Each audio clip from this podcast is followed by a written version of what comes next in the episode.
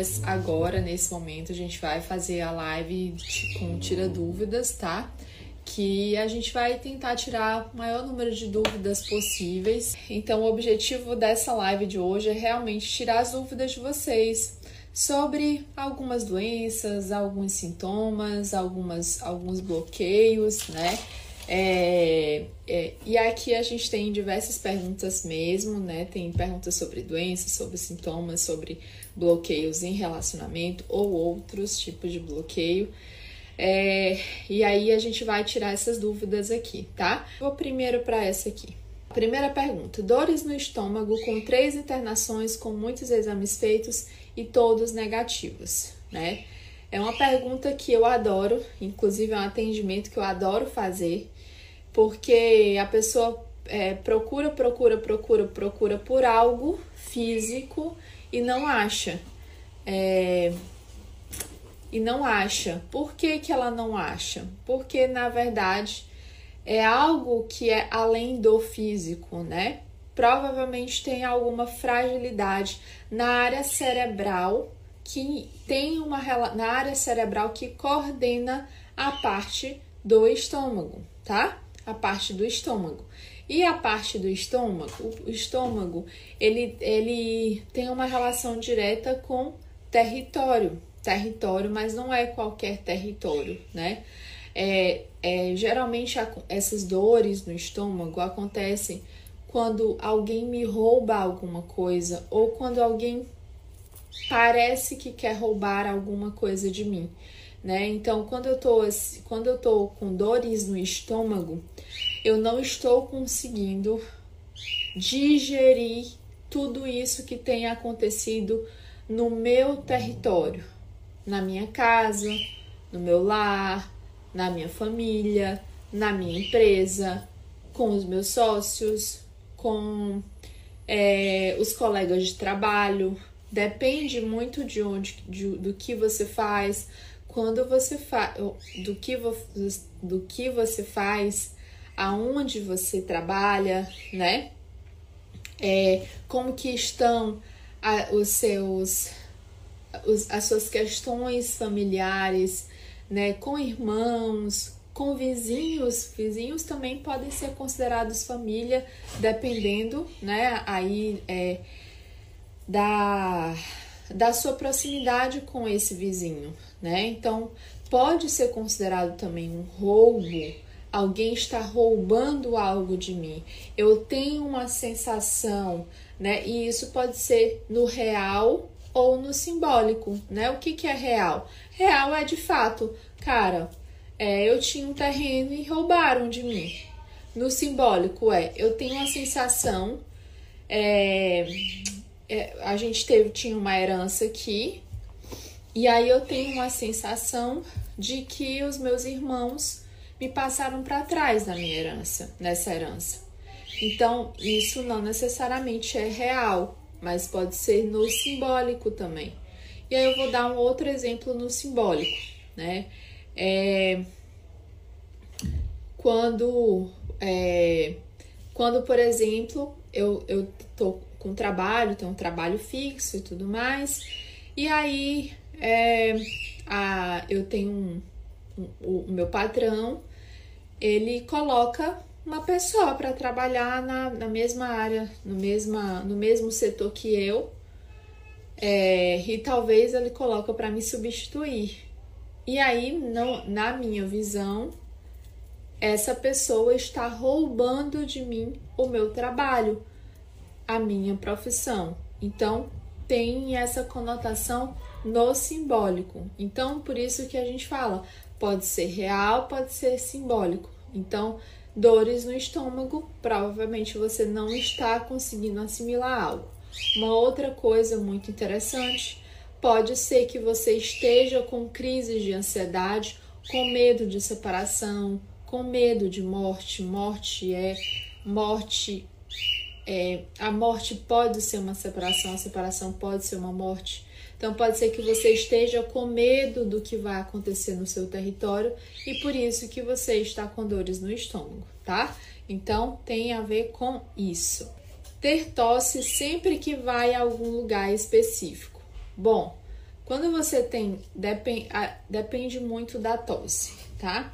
Sempre quando a gente vai analisar através do MPC e todos os conhecimentos que estão por trás do MPC, para a gente analisar um, uma doença, um sintoma, é, a gente precisa ser o mais específico possível, né? Por que, que nós precisamos de ser o mais específico possível? Porque é essa especificidade que vai me levar à coerência ah, no momento de perguntar algo para o paciente, eu vou ser coerente com a minha pergunta, né? E eu vou, eu vou receber respostas coerentes, né? Em relação aos conflitos que estão por trás, né? Por quê? A tosse existe tosse seca e essa tosse pode ser mais a nível superior, pode ser uma tosse é, porque a pessoa tem a é, refluxo, né? Então, às vezes a pessoa tem refluxo e ela tá tossindo. que mais? Ah, pode ser uma tosse mais produtiva, ou seja, que a gente sabe que é realmente aí nas vias aéreas, né, inferiores. É, pode ser uma tosse por causa de um, de um gotejamento nasal, né? Então, tem esse tipo de tosse também por causa de gotejamento nasal. Então, olha, veja aí, eu já falei quatro tipos de tosse, né? É, e aí você vai, você tá me dizendo que ela, a pessoa tem tosse quando ela vai a algum lugar específico, né? Então vamos imaginar que é uma tosse mais seca e quando a pessoa vai para um lugar específico.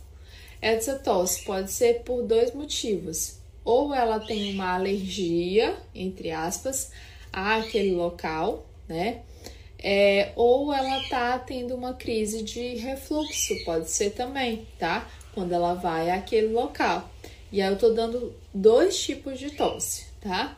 Se ela tá tendo uma alergia, então aquele local representa, tem uma conotação de medos, medos de morte, medos de separação, medo de demissão, medo de separação de alguma pessoa, que seja um amigo, que seja um namorado, né? É, se essa tosse tem a ver com refluxo, provavelmente é, tem uma relação com eu não consigo engolir isso que aconteceu nesse lugar. Eu não consigo ainda assimilar isso que aconteceu nesse lugar específico. E aí você fala assim: ah, Dalila, mas eu nem tô lembrando de nada do que tá, aconteceu nesse lugar mais. Já passou, ok, já passou, mas o seu cérebro ele não assimilou isso ainda. Então, você pode estar tendo uma crise em relação a isso, tá?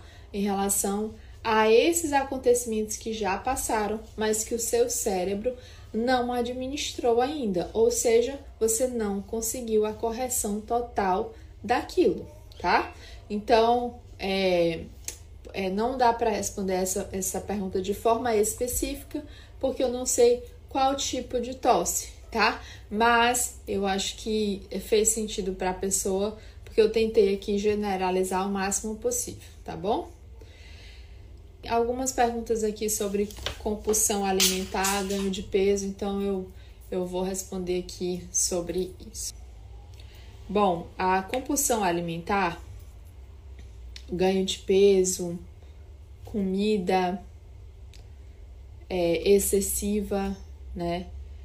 Tudo isso tem uma tem na verdade, não tem só uma vertente, tem várias vertentes, tem várias questões por trás. É por isso que geralmente a obesidade em si, a, a, a compulsão alimentar, é, nós precisamos até mais de uma sessão para a gente corrigir tudo isso. Por quê? Porque é, geralmente é uma soma de vários fatores, né? Tem fatores ligados aí a, a, aos rins, né? É, como uma, um desabamento de existência, né? Tudo desaba na minha vida, tudo desabou quando aconteceu essa, essa questão. né? A compulsão alimentar geralmente está ligada a sentimentos, a sensações de carência. Então, vem com uma compensação a algo. Por isso que muitas pessoas elas fazem aquelas dietas loucas, né? É, e elas emagrecem muito rápido, tá? E aí, quando elas emagrecem, e aí quando elas depois, quando passam um tempo, ela vai compensar isso de alguma forma, porque eu excluí esses, esses alimentos. E aí esse, essa falta é que vai gerar os excessos, né? Então eu excluo algo e aí vai gerar excesso de algo lá na frente, tá? Então a compulsão alimentar é sempre é, eu querendo compensar algo, principalmente alguma carência. E as carências elas administram elas estão administradas pelo fígado, né? E o fígado, vesícula biliar, ele que coordena a parte ali, né, principalmente da, daquela digestão de gordura, na gestão, no, na verdade, da gestão toda da, da gordura, né, colesterol e tudo mais. E aí por isso que o fígado, ele é responsável, ele tem essa conotação de carências muitas carências. Então, a compulsão alimentar é, é vinda de uma carência e o que, que eu faço? Eu acumulo muita gordura. Para quê? Para proteção, porque se eu me sentir carente, eu vou ter que me proteger de alguma forma. Então, a compulsão alimentar, ela vem pelas carências de algo que aconteceu. Às vezes de pai, às vezes de mãe, né? É, às vezes é, carência de uma pessoa de, de é, um, um, parceiro, uma parceira, né, no sentido conjugal, tá bom? É, um namorado, uma namorada, tá? Então a compulsão alimentar ela sempre vem como compensação de algo, tá bom? Deixa eu ver aqui mais.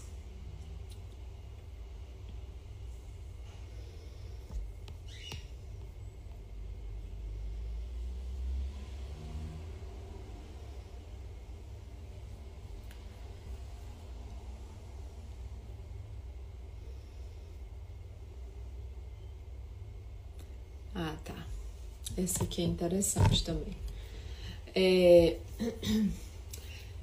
Sempre tive problemas com infecção urinária. Será que tem algo em relação ao emocional? Só tem, né? Só tem. É, eu tava nessa viagem, não sei se vocês conhecem a Kátia Damasceno, uma pessoa fantástica. E a gente tava conversando muito sobre isso, né? Sobre essas questões, né? Infecção urinária, candidíase, né? E eu explicando para ela que existem muitas, muitas relações emocionais por trás da infecção urinária, da candidíase e de todas essas questões.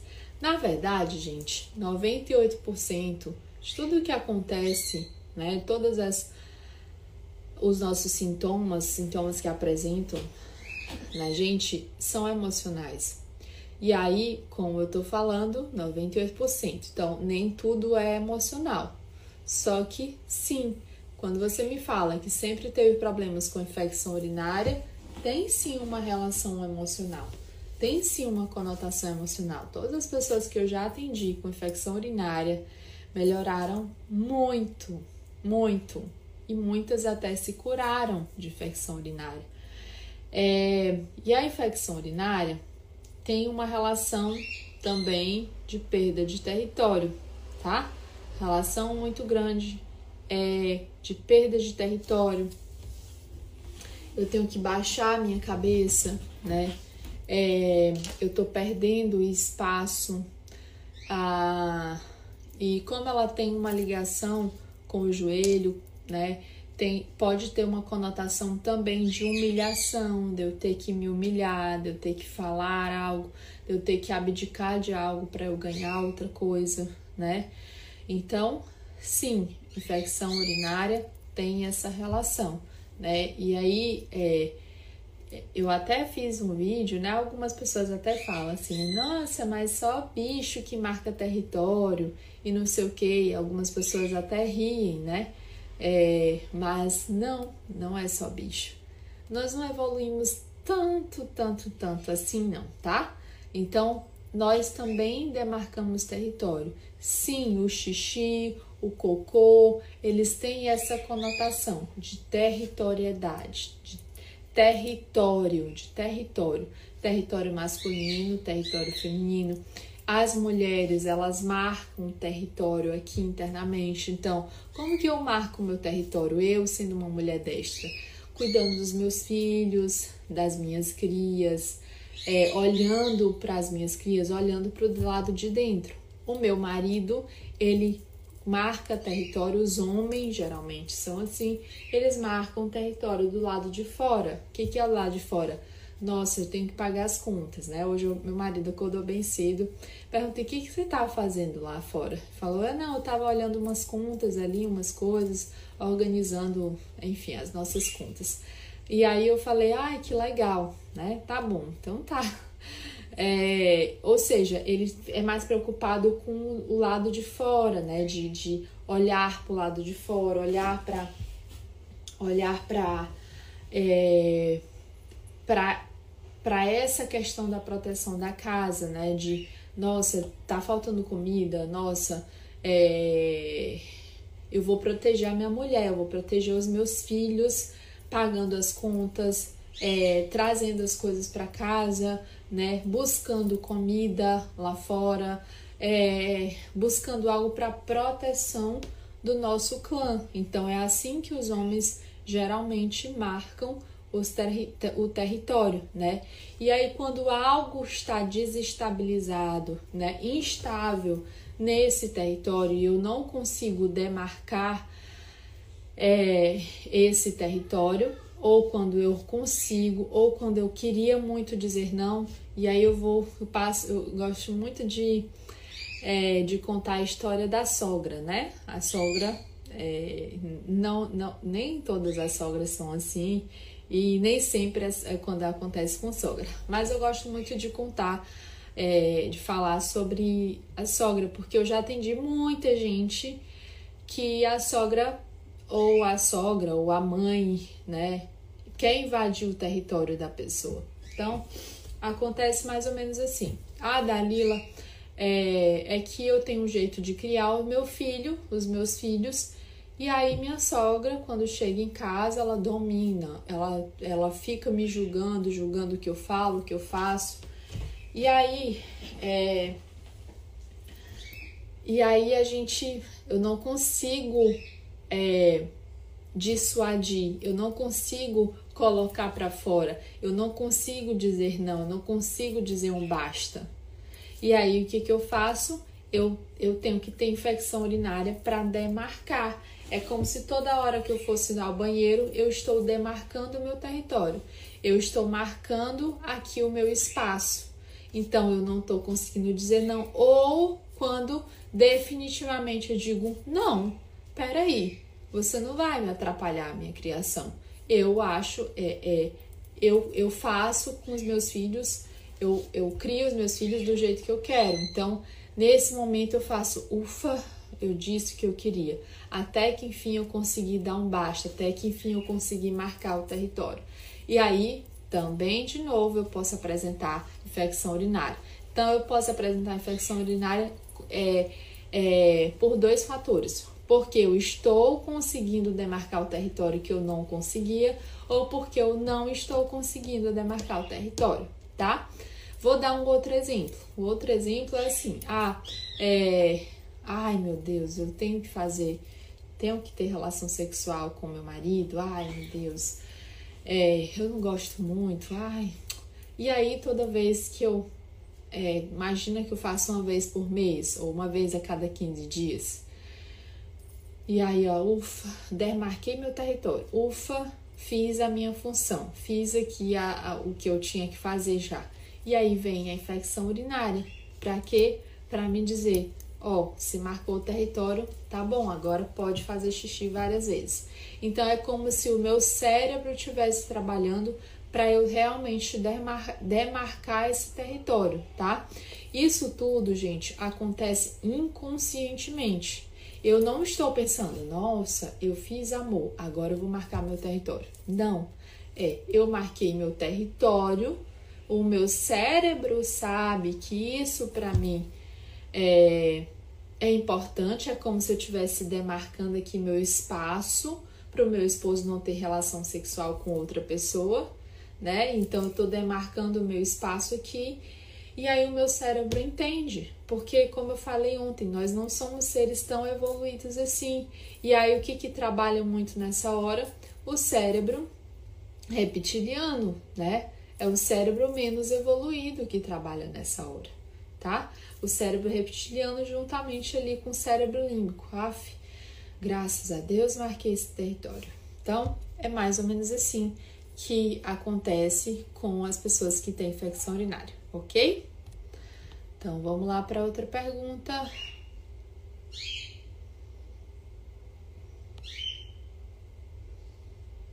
Ah, essa aqui é boa. Essa aqui é boa, a gente já fez até atendimento ao vivo aqui com essa com essa pergunta, com essa queixa, né?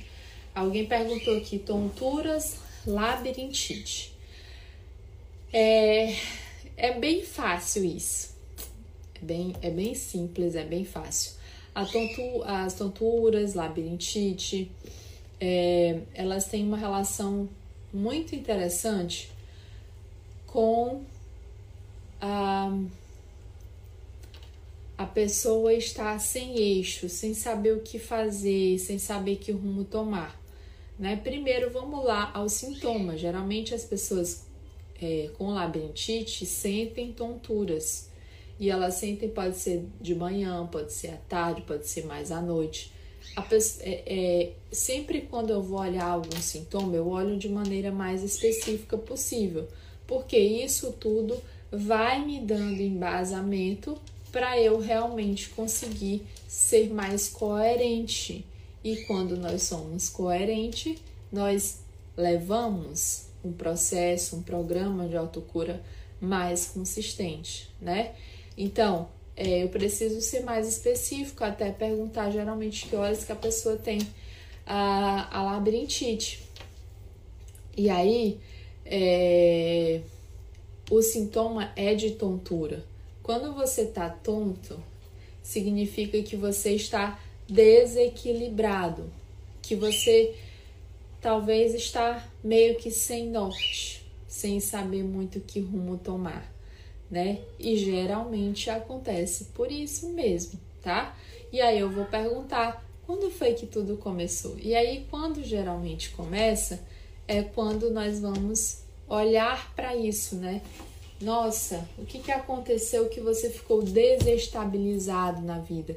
Que você ficou sem saber que rumo tomar? De é, é, literalmente tonta, né? Sem saber o que você vai fazer, que rumo tomar, né? Desestabilizada mesmo, desestabilizada ou desestabilizado na vida, tá? Então tem essa relação, tem essa conotação é, de desequilíbrio na vida, que pode ser desequilíbrio no âmbito de relacionamento, pode ser desequilíbrio no âmbito de trabalho, pode ser desequilíbrio de fato um desequilíbrio emocional, tá? Então é, tem essa relação.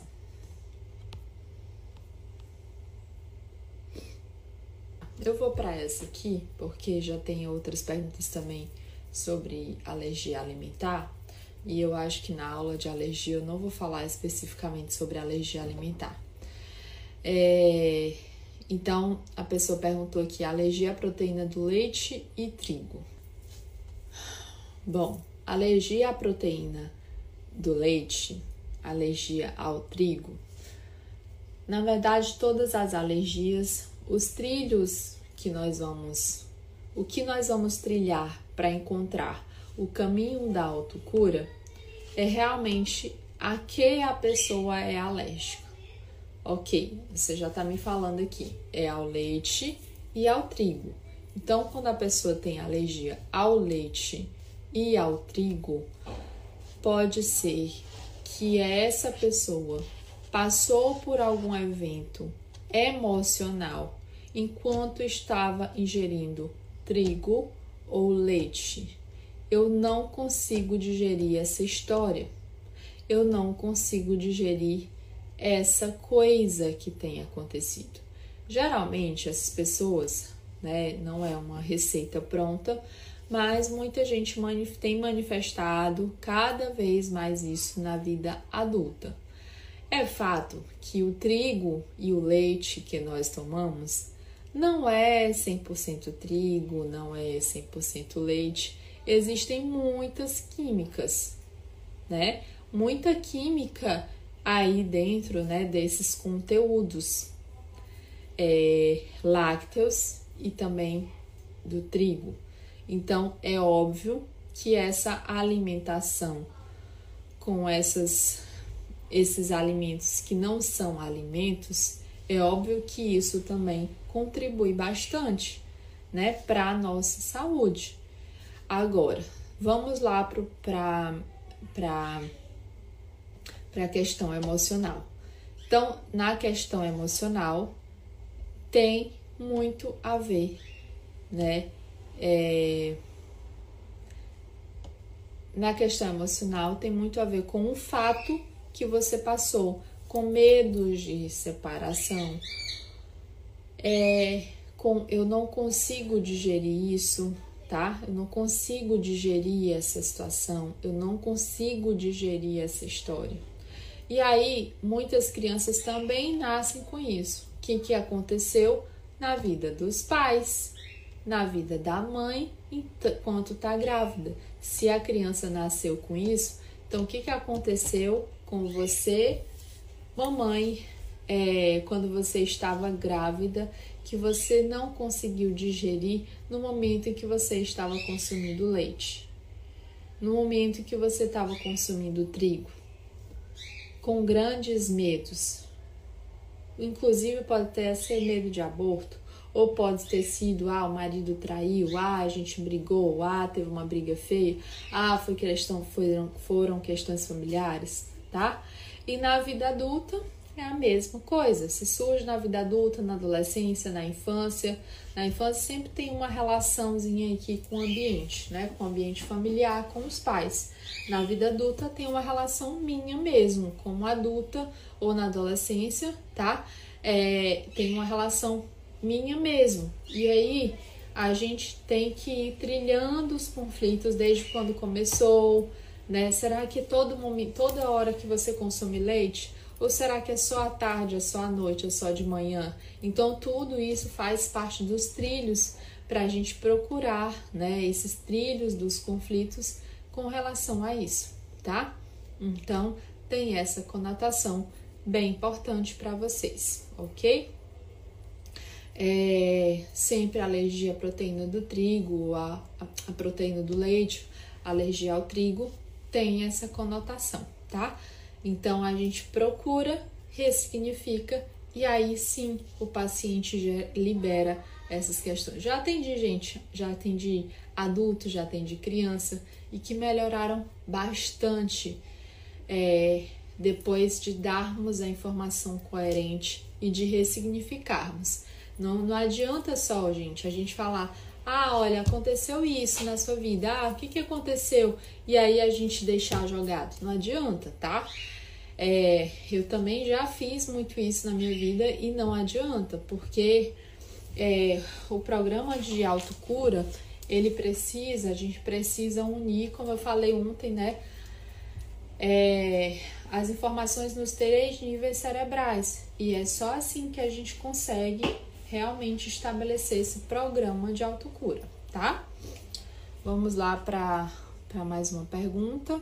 Pronto, essa aqui é interessante também, que é uma coisa que acomete muitas crianças Intestino preso é uma coisa que acomete muitas crianças, não só crianças, como adultos também. Intestino preso tem uma relação muito com o intestino grosso.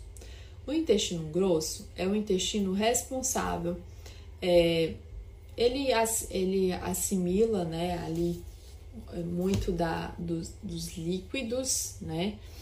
É, Então, ele tem a ver com o gerenciamento de líquido, ele absorve né, o restante de líquido ali, que o líquido já foi já foi filtrado pela urina e tudo mais. Então, aquele líquido que está ali passando pelo, pelo intestino, ele absorve, né? Ou seja, também tem um conteúdo ah, muito físico, né? Na questão de alimentação, de você tomar bastante água e tudo mais.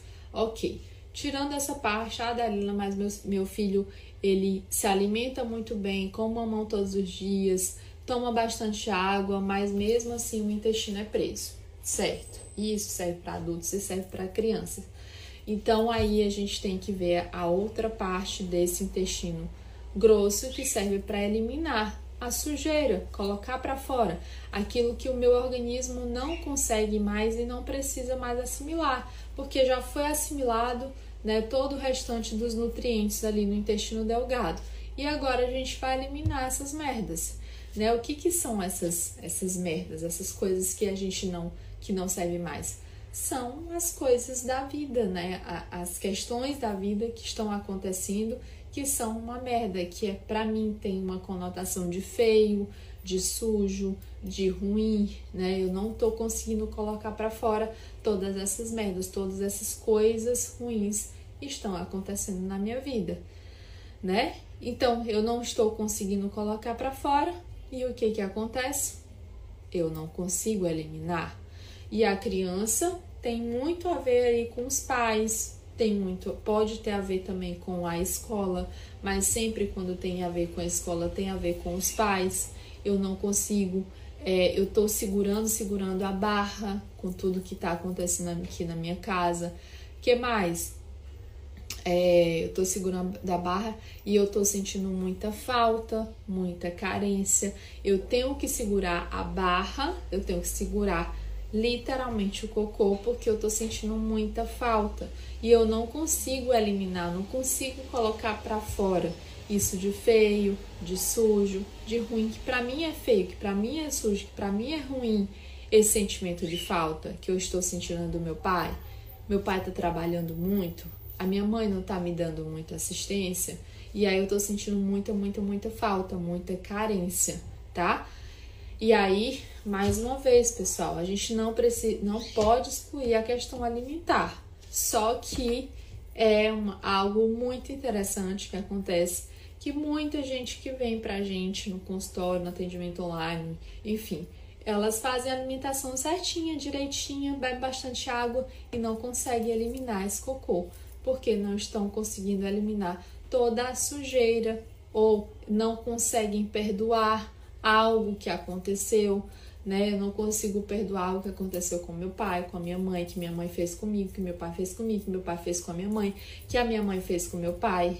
Eu estou literalmente segurando a barra, segurando isso de algo de feio, de sujo. Eu, é, eu consigo perdoar tudo menos isso. Então tem essa conotação bem interessante, né?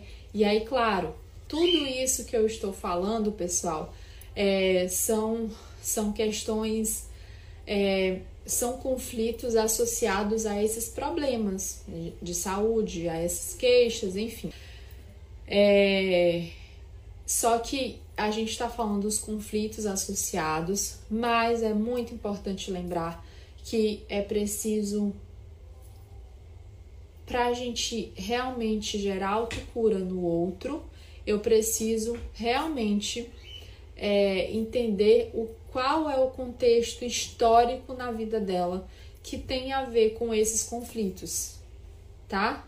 Por quê? Porque não, vai, não adianta só falar do conflito e a gente não ressignificar algo que tenha coerência. Por quê? Porque se eu não ressignificar algo que tenha coerência, não vai ter consistência, tá? E aí eu vou só jogar a informação, mas eu não vou gerar um programa de autocura nas pessoas, tá bom? Então é preciso investigar a história de cada um. Todas as pessoas não existe uma receita pronta, existem os conflitos associados, mas a metodologia é muito importante, né? E aqui a gente fala muito do método Procure Cicatrizes. Porque eu preciso da metodologia para realmente fechar o caso, para realmente se ressignificar, para realmente causar essa liberação. Se eu não fizer isso, a gente não consegue gerar autocura, gerar programas de autocura consistentes. Tá bom? Então é mais ou menos isso. Muito obrigada a todos pela participação de vocês. Gratidão. Um beijo grande. Fiquem com Deus. Até mais.